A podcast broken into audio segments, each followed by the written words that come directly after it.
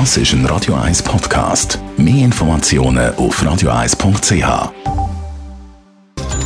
Netto, das Radio 1 Wirtschaftsmagazin für Konsumentinnen und Konsumenten, wird Ihnen präsentiert von Tracker.ch, der weltweit führende Anbieter für mobile Ortungslösungen. Mit dem Hannes Dickelmann. Die US-Notenbank Fed will auch bei einer Aufhellung von der globalen Konjunktur ihre ruhige Gangart bei der Zinspolitik beibehalten. Das geht aus dem Protokoll von der jüngsten Zinssitzung hervor. Ein Teil der Währungshüter hat zwar gewarnt, die Inflation könnte sich abschwächen.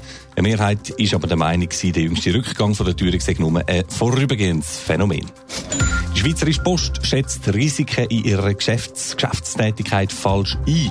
Zu dem Schluss kommt die eidgenössische Finanzkontrolle im neuen Bericht. Im Fall von Gare Postal France zum Beispiel hätte das Post-Risikomanagement versagt und auch bei der Posttochter Publibike sei die Einschätzung mangelhaft. Der Bund müsse das Risikomanagement von der Post darum überprüfen, so die Finanzkontrolle. Fluggesellschaft Swiss setzt bei ihrer Suche nach neuen Pilotinnen und Piloten neu auch gezielt auf Brüllenträger. In einer neuen Kampagne sprechen wir speziell Leute mit Brüllen an, bestätigt die Airline gegenüber SRF. Und zwar, weil ein Haufen junge Leute immer noch fälschlicherweise meinen, mit einer Sehkorrektur können sie nicht Pilotin oder Pilot werden. Swiss kämpft schon seit einiger Zeit mit akutem Pilotenmangel.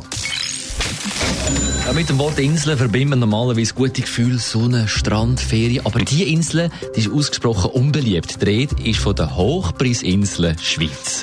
Von denen reden wir ja seit Jahren. Hannes Dickelmann, aber jetzt gibt es da neue Zahlen. Genau, neue Zahlen von der Schweizerischen Stiftung für Konsumentenschutz. Die hat zusammen mit Konsumentenschützern aus dem benachbarten Ausland die Preise verglichen von Zeitschriften und Kleidern. Und sie sieht sich in ihrer jahrelangen Kritik mehr als bestätigt. Gerade bei den Zeitschriften sind Preisunterschiede nämlich frappant. Rund 51 Prozent mehr kostet eine Zeitschrift im Schnitt in der Schweiz als im Ausland. Häufig ist es aber eben auch noch mehr.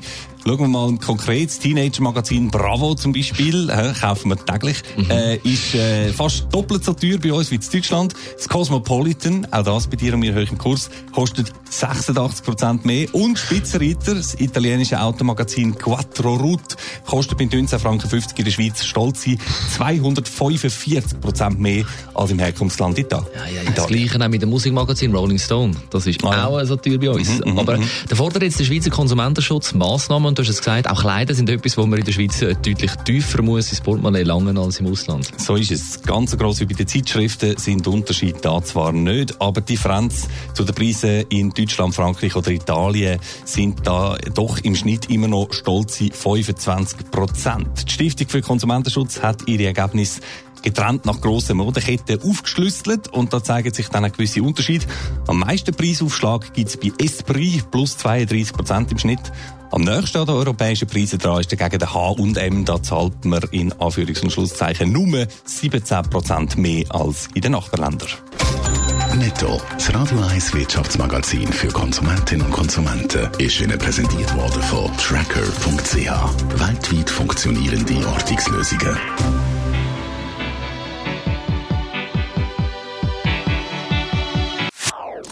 Das ist ein Radio 1 Podcast. Mehr Informationen auf radio1.ch.